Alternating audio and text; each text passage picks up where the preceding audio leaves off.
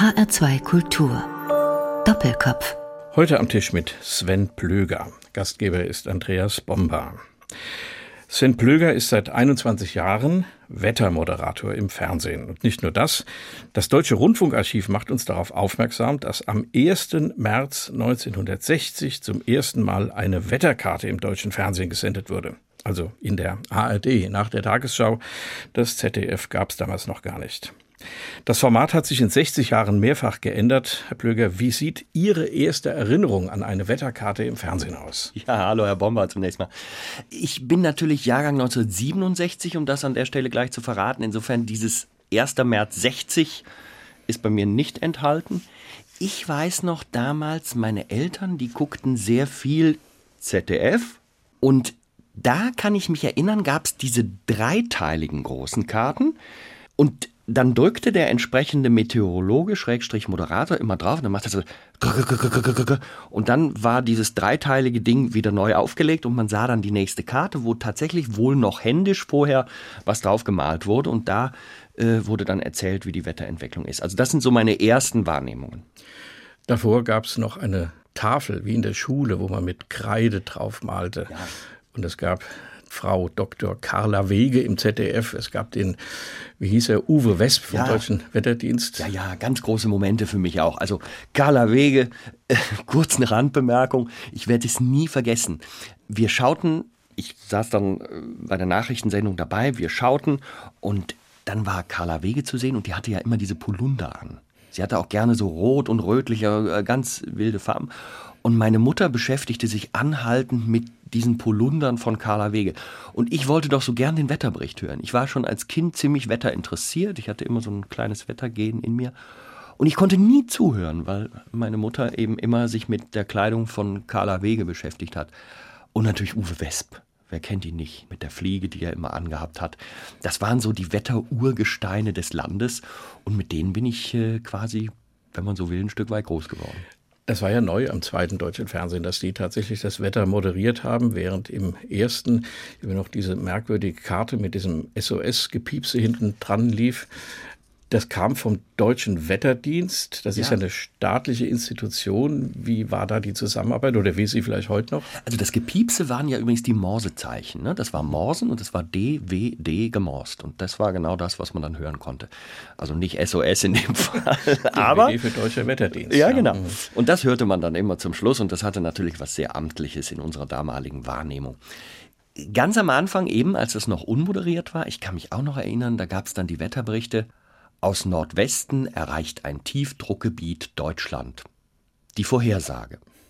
Eine Kaltfront bringt kühlere Meeresluft in den Nordwesten, die Temperaturen steigen auf 14 bis 16 Grad, sinken später auf 6 bis 9 Grad. An der See. Das, genau. Das war, sagen wir mal, durchschnittlich spannend. Und dann kam man eben auf die Idee, das Ganze ein bisschen unterhaltsamer zu bereichern. Und wie das dann immer so ist, ähm, gibt es natürlich Auf und Abs. Das heißt, es fing dann an mit der Moderation und dann wurde das auch mal sehr weit vorangetrieben. Die 90er Jahre im Fernsehen neigten ja zu sehr viel Klamauk dann auch. Und dann war es mal so ganz in den Entertainment-Bereich gefallen.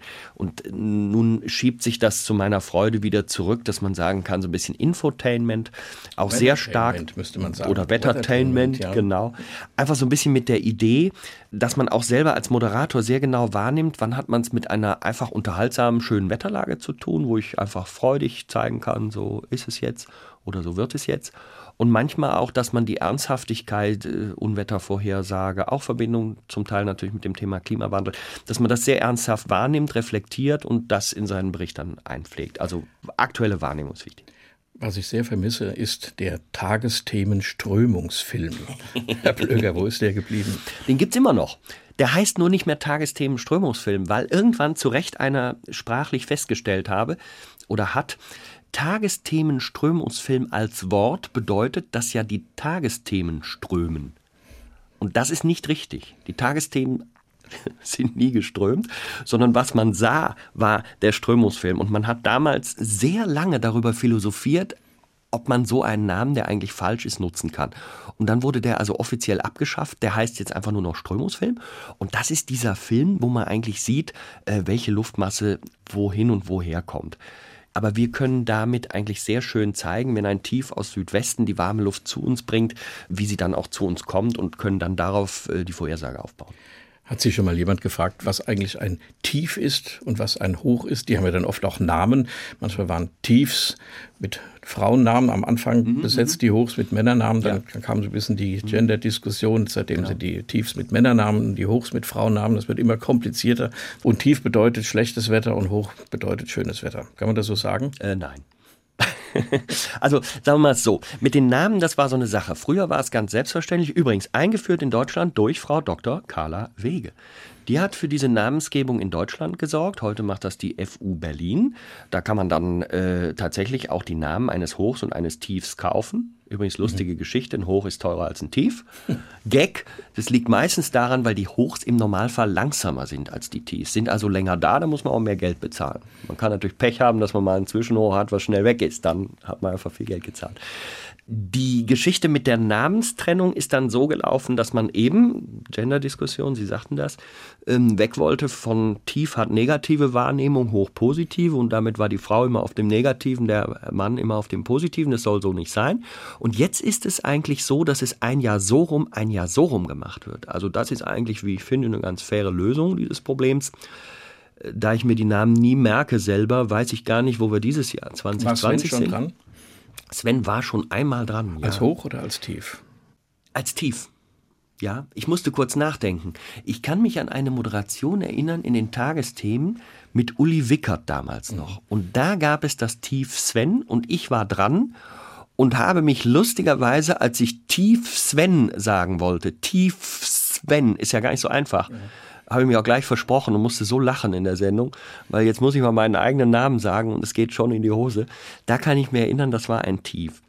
Ganz grundsätzlich, weil Sie fragten, hat man mich schon mal gefragt, was ein Hoch und ein Tief ist. Natürlich. Und ich sage den Leuten immer, ein Hoch ist ein Luftberg und ein Tief ist ein Lufttal. Und deswegen geht die Luft vom Berg immer auch weg, also aus dem Hoch raus, in Richtung Tief, wo ein Lufttal ist. Die Natur will die Unterschiede ausgleichen. Wenn irgendwo zu viel ist, hoch, dann soll die Luft dahin gehen, wo zu wenig ist, tief. Das Problem ist nur, das geht nicht direkt und geradeaus, sondern die Erde ist eine sich drehende Kugel und deswegen haben wir die Corioliskraft und die sorgt dafür, dass sich Tiefs auf der Nordhalbkugel immer gegen den Uhrzeigersinn, Hochs im Uhrzeigersinn drehen, auf der Südhalbkugel alles andersrum ist und plötzlich alles sehr wild strömt, wir einen Strömungsfilm brauchen und viele Menschen sagen, wow, Meteorologie ist kompliziert. Es ist eigentlich eine Konzentrationsübung. Wenn Sie im Anschluss an die Nachrichtensendungen in der ARD dieses Wetter präsentieren. Dann sieht man sie vor einer Deutschland- oder Europakarte, wo allerlei projiziert wird. Sie winken dann immer in irgendwelche Ecken.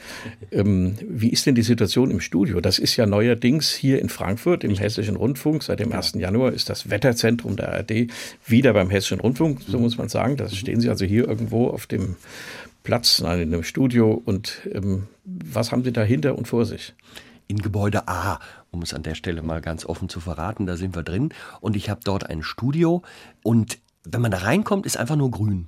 Grasgrün. Das ist, früher kannte man noch, viele Menschen kennen die Blue Box. Das ist also alles blau.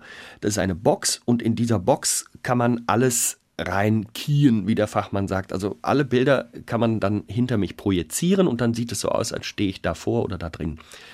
Grün ist eine insofern schöne Farbe, als das blaue Klamotten hat man ja häufig an. Grasgrüne Klamotten sind nicht so beliebt, die hat man eigentlich selten an. Und man muss immer nur eine Farbe finden, die weit weg ist, möglichst weit weg ist von der Studiofarbe. Dann kann man sehr klare Bilder schaffen. Also ist es heutzutage gerne die Greenbox.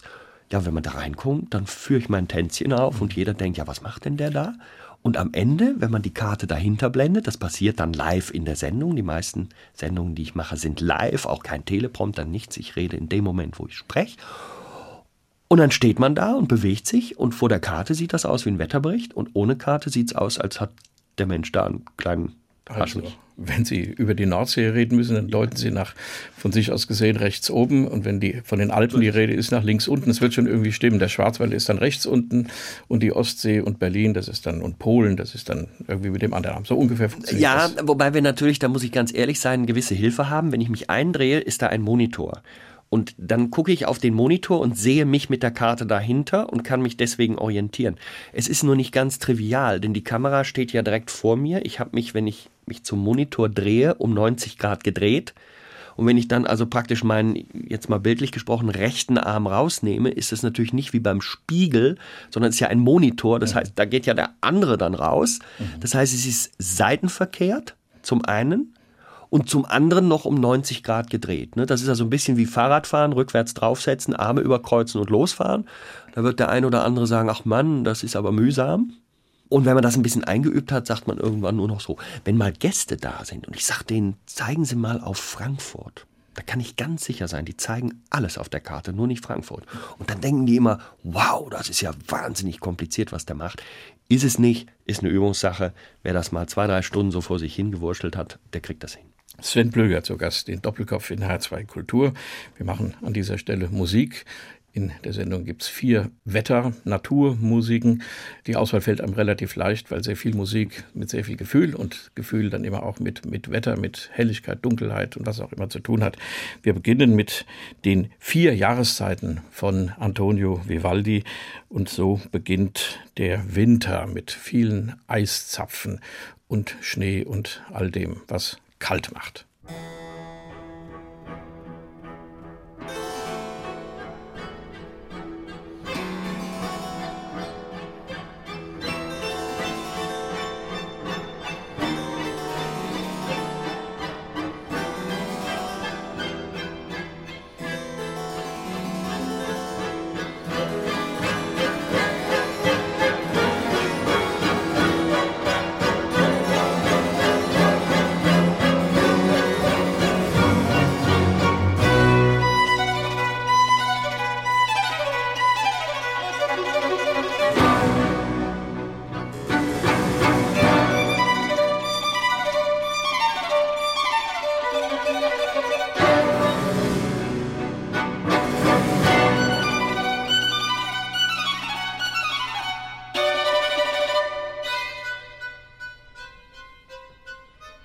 So beginnt der Winter in den vier Jahreszeiten von Antonio Vivaldi, hier gespielt vom Barockorchester La Folia.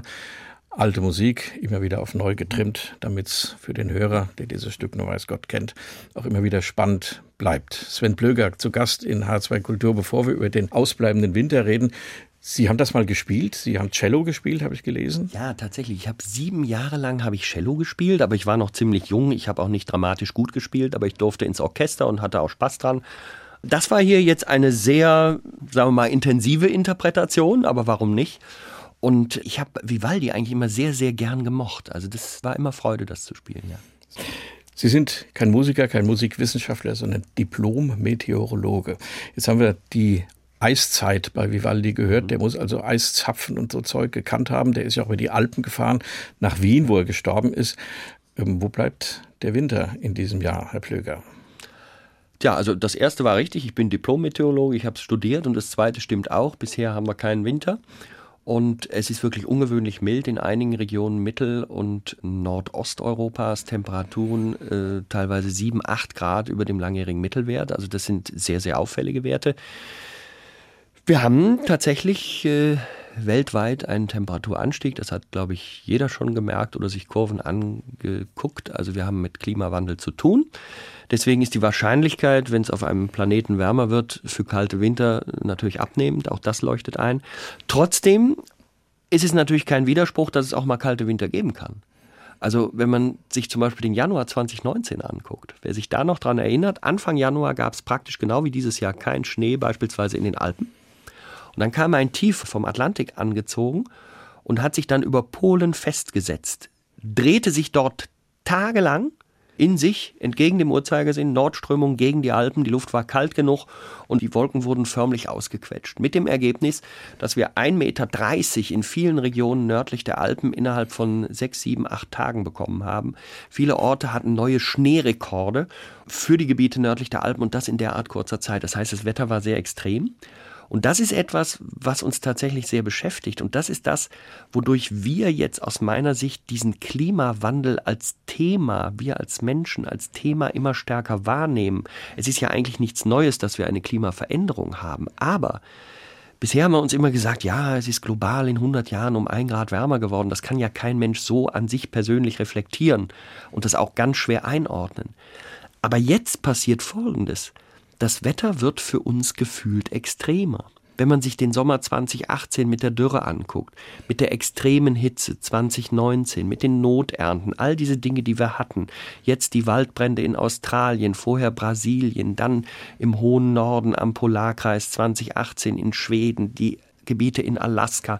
Also es fällt uns einfach auf, es ändert sich was durch extremeres Wetter und diese Haptik des Klimawandels. Wir spüren plötzlich, da tut sich wirklich was und können dann nachgucken, dass uns die Klimaforschung vor 30, 40 Jahren für heute genau diese Dinge ja vorhergesagt hat was ja letztendlich auch ein gutes Zeugnis für die Klimaforschung ist, dass sie also irgendwo sinnvoll funktionieren muss, sonst hätte sie das Ergebnis nicht äh, bringen können. Wenn man sich das also anschaut, ist das aus meiner Sicht der Grund, warum wir dieses Thema im Moment so intensiv wahrnehmen und anfangen, sehr stark äh, politisch, gesellschaftspolitisch äh, zu diskutieren, weil wir einfach spüren, wahrscheinlich müssen wir wirklich etwas verändern. Das ist ein weites Feld.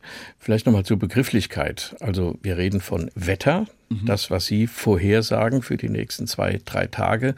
Und es gibt allgemein eine Diskussion über das Klima. Kann man das voneinander trennen? Was ist Klima und was ist Wetter? Wie kann man das kurz man, und prägnant beschreiben? Mhm. Wenn man es ganz einfach will, kann man einfach sagen, Klima ist gemitteltes Wetter. Punkt. Das heißt, wenn man es noch einfacher will, Klima ist die Statistik des Wetters. Und jetzt muss man sich überlegen, was untersucht man denn statistisch? Das Wichtigste ist der zeitliche Umfang. Man muss um einen Trend, beim Klima möchte man einen Trend vorhersagen. Ne? Gibt es keinen, bleibt alles gleich oder gibt es einen Trend in irgendeine Richtung? Darum kann es dann immer schwingen, mal kälter, mal wärmer, mal nasser, mal trockener. Aber insgesamt kann man eine Trendbewegung ausmachen, wenn man sich mindestens 30 Jahre anschaut. Das heißt, die Grundlage übrigens angepasst an die Ergebnisse der, der Demografen, die sagen, eine menschliche Generation dauert 30 Jahre. Mhm. Also wir passen es ein bisschen an uns an. Das ist sinnvoll. Über 30 Jahre haben wir ausreichend Daten, um wirklich etwas über einen Trend auszusagen. Kürzer, dann haben wir einfach etwas anderes, aber kein Klima. Länger geht auch. Ne? Wir könnten über eine Million Jahre mitteln, äh, müssten nur relativ lange warten, bis wir eine Aussage treffen können. Deswegen macht 30 Jahre Sinn. Und dann ist beim Klima natürlich immer noch die Frage, ich kann zum Beispiel nur einen Ort rausgreifen. Nicht? Ich kann das Klima von Frankfurt anschauen. Dann gucke ich nur auf Frankfurt, die Daten von Frankfurt. Das kann ich für verschiedene Parameter machen. Ich kann das für Niederschlag machen, ich kann das für Temperatur machen, für Wind. All diese Parameter kann ich untersuchen. Und dann kann ich ein Flächenmittel machen. Ich kann zum Beispiel ganz Hessen angucken. Ich kann ganz Deutschland, ganz Europa oder dann wird es das globale Klima, die ganze Welt angucken. Und das ist die Diskussion, weil es da um die Frage geht, haben wir plötzlich mehr Energie drin in unserem Erdsystem, dann wird es logischerweise wärmer, würde Energie verloren gehen, dann würde es kälter und würde nichts passieren, würden wir unter Schwingungen eine Fortsetzung dessen haben, was wir kennen. Und jetzt haben wir einen Zuwachs, wir haben im Moment ungefähr 3,3 Watt pro Quadratmeter. Und das hängt, so die Wissenschaft, maßgeblich zusammen mit unserem Wirtschaften, das heißt der Emission von Treibhausgasen, die da dominante Rolle spielen. Sie sagen 30 Jahre, das ist ein überschaubarer und guter Zeitraum. Nun gibt es ja bei den Angaben, die gemacht werden, ähm, der heißeste Sommer, der kälteste Winter, der nasseste Herbst seit ja, was sagt man, seit Beginn der Wetteraufzeichnung, manchmal sagt man auch seit Beginn der Industrialisierung. Das finde ich persönlich einen schwierigen Begriff, weil Industrialisierung ist überall auf der Welt anders. In Afrika beginnt sie erst, in Asien, China haben wir seit 30 Jahren, bei uns schon seit 250. Was ist richtig und wo ist der der Fixpunkt, an dem man sinnvollerweise das ansetzen kann. Genau, also der Punkt mit der Industrialisierung wird im meisten Teils in Zusammenhang gebracht mit dem Anteil des äh, Kohlendioxid in der Atmosphäre. Also da wird immer gesagt, in der vorindustriellen Zeit hatten wir etwa 280 ppm Parts per Million, das sind dann 0,028 Prozent und jetzt haben wir 0,04 Prozent. Der Wert ist eben angestiegen. Das ist das, was immer mit der Industrialisierung verbunden wird und Afrika, selbst wenn man dahin geht, muss man ja noch unterscheiden. Nicht? Südafrika mhm. ist anders als Malawi. Das heißt, da kann man gar keinen Punkt feststellen. Meteorologisch ist es aber sehr interessant, das Jahr 1881 zu nehmen. Das ist nämlich das Jahr, ab dem wir eigentlich weltweit Wetterdaten in einer Form haben, dass wir sie wirklich vergleichen können. Natürlich gibt es Unterschiede. 1881 gab es nicht so viele Wetterstationen wie heute. Die ein oder andere mag vielleicht auch noch mal unpräziser gearbeitet haben. Das heißt, da hat sich auch was weiterentwickelt. Aber wir können eigentlich gute und solide Zahlenvergleiche seit 1881 vornehmen. Und deswegen sind Wettervergleiche für mich immer beginnend mit 1881. 1969 ist die folgende Musik komponiert worden. Das war noch eine etwas optimistischere Zeit. Raindrops Keep Falling on My Head heißt der Song aus dem Film Butch Cassidy and Sundance Kid in der Originalfassung gesungen von B.J. Tormans. Raindrops are falling on my head And just like the guy whose feet are too seems to fit. Those raindrops are falling on my head, they keep falling. So I just did me some talking to the sun. And I said I didn't like the way he got things done. Sleeping on the job, those raindrops are falling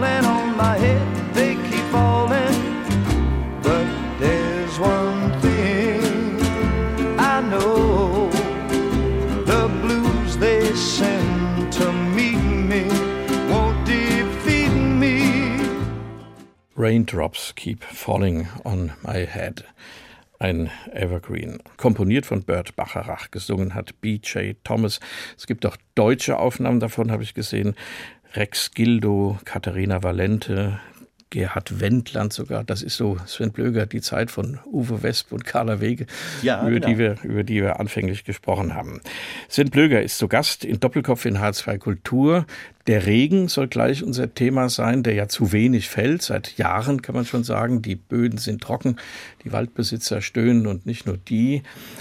Aber zuvor die Frage, wenn ich auf die Wetterkarte schaue, Herr Plöger, egal ob jetzt von Ihnen moderiert, von jemand anderem oder einfach so als planes Bild, das gibt es ja auch noch, mein Herz schlägt höher, wenn die Sonne scheint und nicht der Regen. Warum guckt man Wetter? Um sich da bestätigen zu lassen, oder man kann es ja auch in den Nachrichten hören, man freut sich, wenn die Sonne scheint und wenn es regnet, ärgert man sich.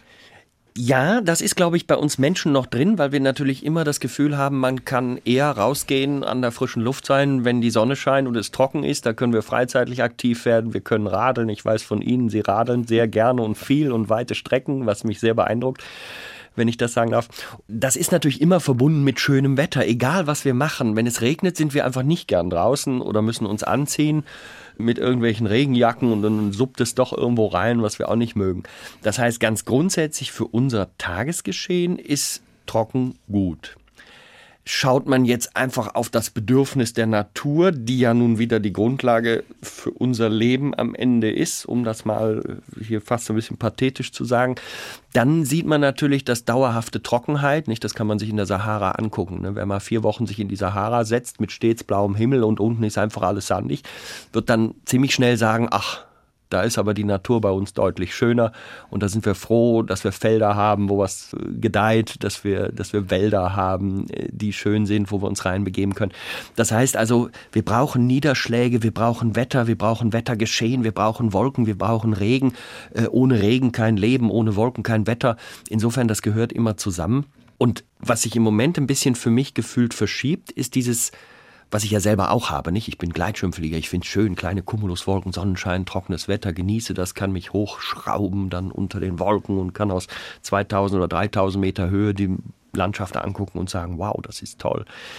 Wenn ich das also alles genieße, dann sehe ich trotzdem, dass die Menschen auch langsam anfangen, anders zu denken. Es ist auch in den Wetterberichten nicht mehr für die Leute en vogue, dass wir einfach hingehen, schönes Wetter ist Sonnenschein, schlechtes Wetter ist Regen, sondern die Menschen merken mehr und mehr, wie notwendig das ist. Also gerade nach so einem Trockenjahr wie 2018 überall die Dürre. Versicherungen haben mittlerweile in ihrem Portfolio den neuen Gedankengang, dass wegen trockener Böden teilweise Häuser einsacken, mhm. sich verschieben und dann Risse auftreten. Das heißt, es ist also nicht nur der landwirtschaftliche Bereich, sondern vielleicht auch der bauliche betroffen. Das heißt, zu viel des Sonnenscheins ist nicht gut und die Klimaveränderung macht uns deutlich, dass wir einfach viel differenzierter jetzt an Wetterlagen dran gehen müssen und auch mal eine andere Sicht, die der Natur einnehmen sollten. Wo kommt der Regen her? Warum kommt er bei uns nicht mehr so häufig? Was könnte man tun, um das zu verändern? Mal von allgemeinen Verhaltensänderungen abgesehen, mit denen mhm. kann man natürlich viel erreichen. Und gibt es nicht auch Gegenden auf der Welt, wo es vielleicht zu viel regnet und mehr als früher? Ja, es ist im Moment tatsächlich so ein bisschen so, dass die feuchten Gebiete eigentlich noch feuchter und die trockneren eher noch trockener werden. Also genau so, wie man es gerade gern nicht hätte. Das ist jetzt sehr vereinfacht. Wenn man in alle möglichen Gebiete geht, wird man wieder Extras feststellen. Was ist das Entscheidende bei uns in Mitteleuropa? Wir erleben im Grunde etwas, was ich versucht habe, mal äh, so als, als, als Begrifflichkeit Standwetter zu nennen. Womit ich meine, so ähnlich wie, wie Günther Netzer damals mit Standfußball. Ne? Der hat gesagt, äh, Standfußball ist, wenn keiner der Fußballer sich bewegt, selbst wenn der Ball da irgendwie ist. Und Standwetter ist für mich, wenn die Hochs und Tiefs sich nicht bewegen. Das hatten wir zum Beispiel 2018 im Sommer. Das Hoch blieb eigentlich Ewigkeiten. Wir hatten praktisch kein Frühjahr. Alle Pflanzen blühten schlagartig gleichzeitig Anfang April. Alle Allergiker niesten auch mhm. gleichzeitig. Dann war ewig das Hoch da. Aber 2017 zum Beispiel im Sommer im Norden Deutschlands war ewig das Tief da. Dann das, was ich gerade geschildert habe, Januar 2019, der Dauerschneefall am Alpenrand. Das Tief lag ewig über Polen. Also dieses Stehenbleiben. Und das hat entscheidend mit der Arktis zu tun. Das arktische Eis zieht sich zurück. Dadurch erwärmt sich die Arktis übermäßig. Und warum bewegen sich unsere Hochs und Tiefs? Weil es im Mittel am Äquator sehr heiß, am Pol sehr kalt ist. Je größer die Unterschiede, desto größer das Bedürfnis der Natur, diese Unterschiede auszugleichen. Und das macht sie mit Transport von Energie. Transport heißt Bewegung von Luft und das nennen wir Wind. Und deswegen gibt es in 10 Kilometer Höhe in etwa den sogenannten Strahlstrom oder den Jetstream. Und der bestimmt mit seinen Wellen, der so um die Nord-, aber auch Südhalbkugel so rum sich bewegt, der bestimmt oben in der Höhe von 10 Kilometer, was unten die Hochs und Tiefs machen. Diese Wellen, die sogenannten Rossby-Wellen, bewegen sich jetzt immer langsamer und damit auch die Hochs und Tiefs immer langsamer, weil sich die hohen nördlichen Breiten übermäßig erwärmen. Damit nimmt nämlich der Temperaturunterschied zwischen Äquator und Pol ab. Wenn der abnimmt, braucht es aber im Mittel nicht mehr so viel Ausgleich. Deswegen ist das langsamer. Und dann ist das Hoch sehr lange da, kein Niederschlag, Dürre, Hitze, Waldbrände, Waldsterben. Oder das Tief ist lange da dauerhafte Regenfälle, Überschwemmungen, Hochwassersituationen, also kurzum extremeres Wetter. Mhm. Oder bei Gewittern in situ immer wieder starke Gewitter, die all ihren Regen auf dieselbe Stelle hauen. Fünf Kilometer weiter ist trocken und man sagt, ja Mensch, wieso konnte ich jetzt hier meine Grillparty nicht machen? Und der andere sitzt in einem zerstörten Dorf und sagt deswegen. Ne? Und dieses enge Nebeneinander, das ist es. Nun gibt es ja viele Menschen, die ähm, das so ein bisschen relativieren und sagen, naja, das ist halt die Natur, die ist so. Ähm, wir Menschen haben da nicht so viel Einfluss drauf. Und es gibt eben andere, die wahrscheinlich mit großem Recht sagen, der Mensch hat das schon in der Hand, also er hat es dazu gebracht und er wäre auch in der Lage, das wenigstens mittel- oder langfristig zu versuchen, wieder zurückzudrehen. Dazu sind Verhaltensänderungen nötig. Das ist ein ganz schwieriges Kapitel, weil man von dem hohen Ross, auf dem man sitzt, natürlich nicht so gern runter will. Also der Wohlstand, der will verteidigt werden und nicht abgebaut. Herr Plöger, wenn man auf Ihre Homepage geht, findet man den Hinweis auf wunderbare Filme, die Sie drehen, auch fürs ARD-Fernsehen. Ich persönlich liebe den über den Kaiserstuhl besonders. Das hat verschiedene Gründe. Das heißt aber Spuren im Stein und sie mhm. beschäftigen sich eben auch nicht nur mit der Welt ab 1881, sondern über viele Tausende, Hunderttausende, Millionen Jahre. Ja. Kann man aus solchen Steinuntersuchungen, Landschaftsuntersuchungen sehen, dass es solche Großklimaphasen vielleicht doch häufiger gegeben hat und wo man dann fragen muss, da hat es keine Menschen gegeben, wodurch ist es dann gekommen? Ja, absolut. Also das Klima war auf dieser Welt noch nie konstant. Und wenn man über lange Zeiten guckt, wir haben ja, das ist ja wirklich eine Geologiesendung, Spuren im Stein, wenn wir mal so 25 Millionen Jahre zurückgehen oder solche Zeiteinheiten, dann finden wir über diese langen Zeiträume natürlich ganz krasse Klimaveränderungen. Es ist überhaupt keine Frage. Selbst wenn wir jetzt mal in die letzte Eiszeit zurückgehen, in der letzten Eiszeit, Höhepunkt vor 20.000 Jahren, Jahren, Da ist die Ostsee entstanden. da Beispiel. ist die Ostsee entstanden. So lang, ja. Die Kontinente mhm. waren ja früher völlig anders. Also da, das heißt, die Welt über lange Zeiträume verändert sich ganz anders. Und wir haben auch, äh, sagen wir mal, den Meeresspiegel zur letzten Eiszeit der war ja 120 Meter niedriger als heute, weil schlicht und einfach 30 Prozent des Wassers in Eis gebunden war. Das ist typisch für eine Eiszeit und äh, 120 Meter niedriger als heute. Sie konnten zu Fuß zu den britischen Inseln gehen. Also Jetzt kein Brexit wenn, gegeben. wenn sie dahin wollten, ja genau, es hätte auch keinen Brexit gegeben, weil die hätten gewusst, automatisch, sie gehören dazu. Ne? Jetzt ist da so ein Gewässer und man sagt, oh, da muss man austreten. Oder äh, zur Zeit der Dinosaurier, nicht? 130 Meter höher der Meeresspiegel. Also für Frankfurt glaube ich noch okay. Ne? Aber so ein ja. Niederländer sagt dann, puh. Also kurzum, über lange Zeiträume, das ist der wirklich große Unterschied. Und das ist für uns Menschen aber trotzdem noch schwer, weil der heutige Klimawandel entzieht sich durch seine für uns bestehende Langsamkeit immer noch unserer zeitlichen Wahrnehmung. Wir haben im Grunde genommen einen, ich sage immer, Asteroideneinschlag in Zeitlupe. Der bewegt sich so langsam, dass wir den nicht wahrnehmen. Wir können die Zeiten aber nicht mehr eingliedern. Wir sprechen jetzt davon ein Grad Erwärmung in den letzten 100 Jahren.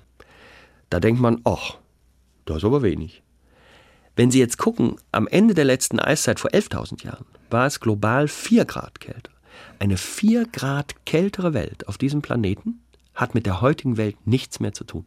Sie haben die alten 3000 Meter hoch, keine Täler, da gibt es keine Täler mehr. Da geht alles Eis bis 3000 Meter, paar Gipfel gucken raus. Wenn Sie nach Skandinavien gehen, haben Sie zweieinhalb, 3000 Meter hohe Eisberge in Skandinavien.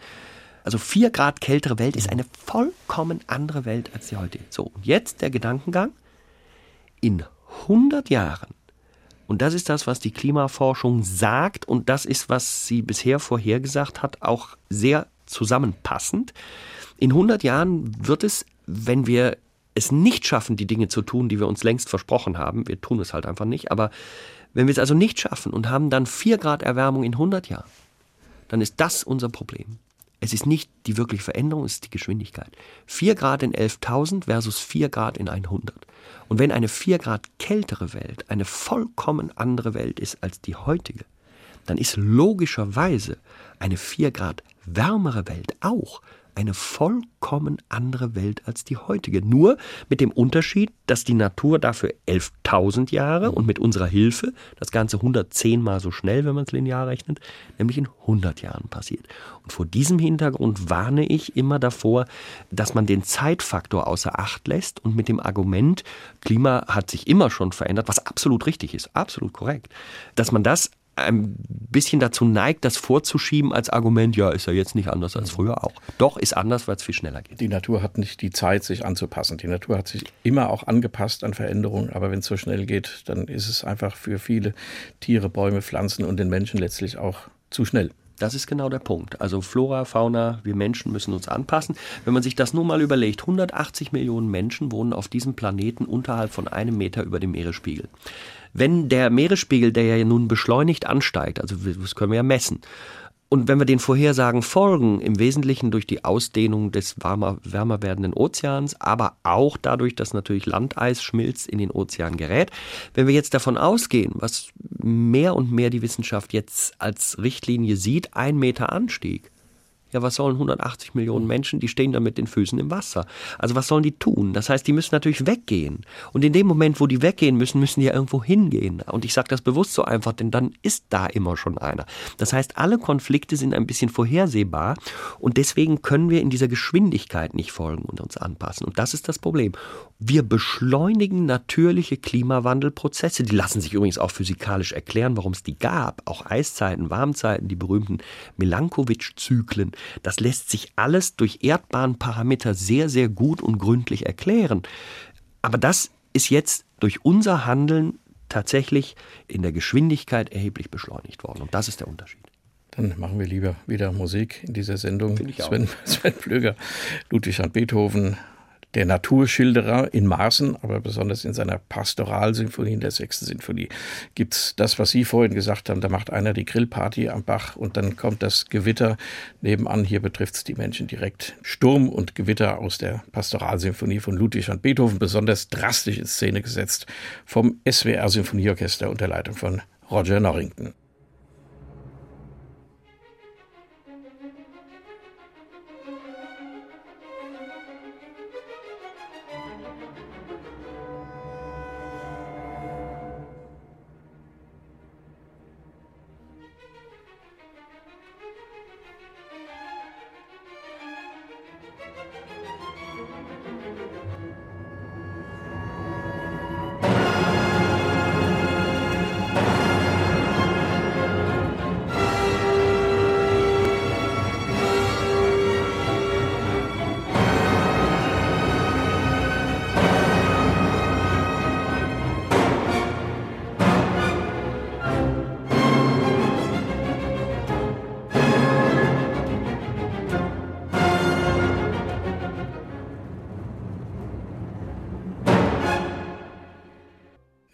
Blitze abziehen, der Donner, der Regen lässt nach. Ein schöner Choral kündet den Frieden an. Die Landleute haben es wieder gut in der Pastoralsymphonie von Ludwig van Beethoven. Hier gespielt dieser Ausschnitt vom SWR Sinfonieorchester unter Leitung von Sir Roger Norrington. Doppelkopf in H2 Kultur mit Sven Plöger, dem Mann vom Wetter in der ARD, einem von vier Kollegen, die das Wetter täglich präsentieren an verschiedenen Stellen im Programm. Das hat Beethoven ziemlich gut komponiert, finde ich. Ja, ich auch. Also man konnte das Gewitter förmlich sehen. Ich weiß noch, wie ich früher als kleines Kind, so mit, weiß ich, fünf, sechs Jahren, bei jedem Gewitter stand ich auf dem Balkon. Wir hatten einen Balkon nach Westen raus, wenn es dann anfing zu blitzen und dunkel rangezogen kam. Bis dann der letzte Blitz nach Osten abgezogen war. Meistens war das ja die Wanderrichtung der Gewitter von West nach Ost. Habe ich immer nachgeguckt und immer hinterher geguckt. Und eben als ich die letzten Töne hörte, habe ich richtig den letzten Donner nochmal nach dem letzten Blitz. Das Gewitter war weg. Ich war auch meistens traurig, weil ich wollte wieder Action haben. Und dann zog es ab und dann kam von Westen wieder die Sonne raus und das hat man wunderbar gehört. Also Beethoven war nicht umsonst Beethoven, glaube ja. ich. Ne? Muss man ja im Beethoven ja spielen, wenn es ums Wetter geht oder Absolut. um Naturbeschreibungen. Hatten Sie keine Angst, Herr Plöger. Also zu Beethovens Zeiten, denke ich, da haben die Leute das Gewitter schon gefürchtet. Da gab es Blitzeinschläge, Brände, ganze Städte sind abgebrannt. Ja. Dadurch ähm, haben Sie damals keine Angst gehabt. Muss man überhaupt keine Angst mehr vor Gewitter haben? Naja, man muss Respekt haben natürlich, nicht? Also das ist ja oft ein Unterschied. Also habe ich Angst, dann äh, ist das meist kein guter Ratgeber. Respekt ist vernünftig, um mich auch intelligent zu schützen. Also beispielsweise Bergwanderungen zu unternehmen bei unsicheren Wetterlagen und dann ohne Schutzhütte irgendwo zu stehen und dann ist da das heftige Gewitter. Dann hat man viele Fehler gemacht und bringt möglicherweise auch Retter dann in Gefahr mit so einem Verhalten. Das heißt, unbedacht unwissend durch die Gegend zu gehen, das sollte man nicht. Und ich erlebe da manchmal Sachen, wo ich, wo ich sehr staune, was Leute für einen Mut an den Tag legen. Das mhm. ist dann, glaube ich, gar kein Mut, sondern mehr so eine gewisse Dummheit oder physikalisches Unwissen. Ich hatte selber nie Angst. Ich fand das immer hochgradig spannend, aber meine Eltern haben mir das auch immer irgendwie erklärt, wenn ich dann begeistert war, wenn es dann blitzte. Aber sie haben mich klar davor auch immer geschützt. Und dann habe ich ziemlich früh angefangen, mich zu interessieren, was passiert da. Aha, Influenz, also Ladungsverschiebung, Kurzschluss. Blitz ist ja eigentlich ein Kurzschluss. Luft ist ein Isolator, deswegen braucht es sehr, sehr viel Spannung, bis dieser Kurzschluss mal stattfindet. Und dann wird die Luft eben an der Stelle wahnsinnig heiß, wo der Blitzkanal ist. Und diese Ausdehnung der heißen Luft, die führt dann eben zu diesem Explodieren, diesem Krachen, was dann mit Schallgeschwindigkeit transportiert wird. Deswegen kann man ja auch so schön zählen, ne? 21. Das ist die Entfernung. Des genau. Also der Schall legt pro Sekunde 300 Meter zurück. 21. Braucht ziemlich genau eine Sekunde, wenn man nicht gerade sehr gewitterpanisch ist und dann zu schnell zählt. So, und dann hat man 300 Meter. Also alle drei Sekunden habe ich dann einen Kilometer Abstand. Also die Zahlen durch drei, dann weiß ich, wie weit ist das Gewitter etwa weg. Sie haben das Thema Bergwanderung angesprochen. Das ist ja ein Topos im Bergfilm. Da steht also der alte Hüttenwirt. Ich habe das auch noch erlebt der steht vor der Hütte und wird dann von den Wanderern, die morgens auf eine Tour gehen wollen, früh morgens, wenn es noch dunkel ist, gefragt, wie wird denn das Wetter morgen? Und dann zieht er an seiner Pfeife, guckt in den Nebel und sagt, es wird schön oder es regnet. Und das deutet sich zu der Zeitpunkt gar nicht an, aber es stimmt meistens. Mhm. Das ist sehr unwissenschaftlich. Das ist Erfahrung. Sie, Herr Blöger, Sie haben Messstationen, viel Wissenschaft und Technik im Hintergrund, um das Wetter vorherzusagen. Kann man denn den Bergführern trauen, den, den Hüttenwirten? Woher wissen die, wie das Wetter wird? Ich kenne ja jetzt nicht alle, aber ich würde mal einfach mich trauen zu sagen, 90 Prozent der Hüttenwerte können das. Das hat wirklich mit Erfahrung zu tun, das hat mit ständigem Erleben der Natur zu tun. Die haben einen ganz anderen Blick auf ihre Region. Die gucken raus und wissen, das haben sie schon 10.000 Mal so oder so erlebt. Und sie wissen genau, welche Luftströmungen, all das spielt eine Rolle. Wer in der Natur immer ist, Nochmal, ich kenne das auch als Gleitschirmflieger. Man muss sehr, sehr sorgfältig die Natur beobachten und sehr feinsinnige Adern dafür haben, was geschieht da, was macht auch Luft, wie strömt Luft. Wenn ich diese Feinfühligkeit nicht in mir habe, dann kann ich auch keinen Respekt entwickeln vor diesem Drumherum. Denn es gilt ja, dass die Natur unendlich viel mehr Kraft und Stärke hat als so ein kleiner Mensch. Das heißt, das sinnvolle Verhalten eines kleinen Menschen sollte im Wesentlichen sein, die Natur A zu genießen und sich B da drin dann auch noch sicher zu bewegen. Und das hat mit Intelligenz und mit Wahrnehmung zu tun. Und wer Bergführer ist, wer ja damit auch eine Verantwortung für andere Menschen übernimmt, die da jetzt ein Stück weit Gast sind, muss diese Fähigkeiten haben. Aber ich würde immer auch dazu neigen, auf einen Bergführer, wenn ich dem da begegne in der Region und der sagt mir, wenn diese Strömung herrscht und du diese Wolke an dem Berggipfel siehst, dann ist deine Prognose drei Stunden falsch.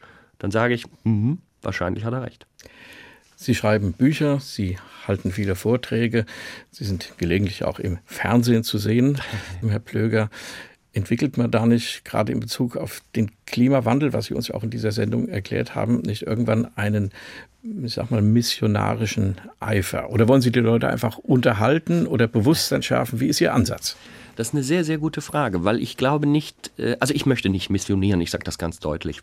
Ich sehe mich vielmehr in der Rolle eines, äh, sagen wir mal, diplomierten Meteorologen, der das physikalische Verständnis erworben hat, was passiert in unserer Atmosphäre. Da kann ich relativ solide sicher sagen, da habe ich viel verstanden und ich verstehe auch, was die Klimaforschung tut, was sie macht und was sie sagt. Und deswegen sehe ich mich eigentlich als Übersetzer. Ich möchte den Menschen übersetzen, dass die Prozesse, die stattfinden, mit unserem Handeln als menschliche Gesellschaft zu tun haben. Und ich möchte dieses ganze Thema, was wirklich ein schwieriges Thema ist, weil es A mit viel Physik zu tun hat und weil es B auch mit einer medialen Schnipselwelt zu tun hat. Wir kriegen jeden Tag in unserer immer schneller agierenden Informationsgesellschaft irgendwelche Nachrichten von hier, von da, eine Meinung von hier, eine Meinung von da, dies und jenes. Und wir leben mittlerweile in einer unheimlich schnelllebigen Durcheinanderwelt. Und ich glaube, es ist sinnvoll, praktisch in diese Übersetzung auch so einen, so einen Gedanken des großen Ganzen einzupflegen, dass jemand in diesem Gebäude eine Orientierung behalten kann, auch wenn jeden Tag neue Infos auf ihn einschießen. Und wenn es mir gelingt, das ein bisschen an die Menschen heranzutragen, durchaus mit einem sehr ernsten Hintergrund, der immer noch Unterhaltung aushalten kann. Nicht? Die vernünftige Ausgewogenheit als Übersetzer, da würde ich mich sehen sagt Sven Blöger, zu Gast in Doppelkopf in H2 Kultur, unser Mann im Wetterteam der ARD. Vielen Dank, Sven Blöger. Sehr gerne. Wir schließen mit einem Sonnenlied. Da scheint die Sonne nicht mehr, aber es ist nur eine Annahme, die Sonne scheint dann nicht mehr, wenn du ohne Liebe leben musst. Und das wollen wir nun alle nicht. The sun ain't gonna shine anymore mit den Walker Brothers. Gastgeber der Sendung war Andreas Bomber. Vielen Dank fürs Gespräch, vielen Dank fürs Zuhören.